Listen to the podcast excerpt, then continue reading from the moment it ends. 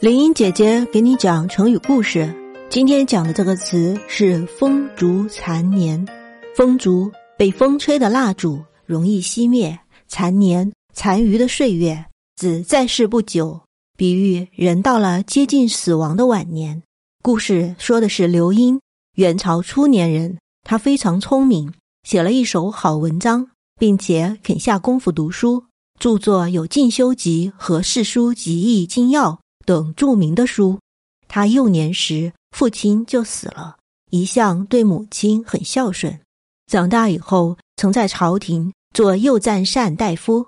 后来因为母亲生病，才辞去了官职，返回家乡侍奉母亲。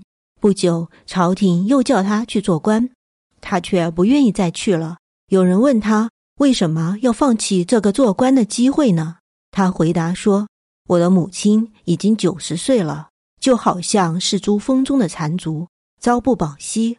我怎么可以远行呢？去贪图那些荣华富贵呢？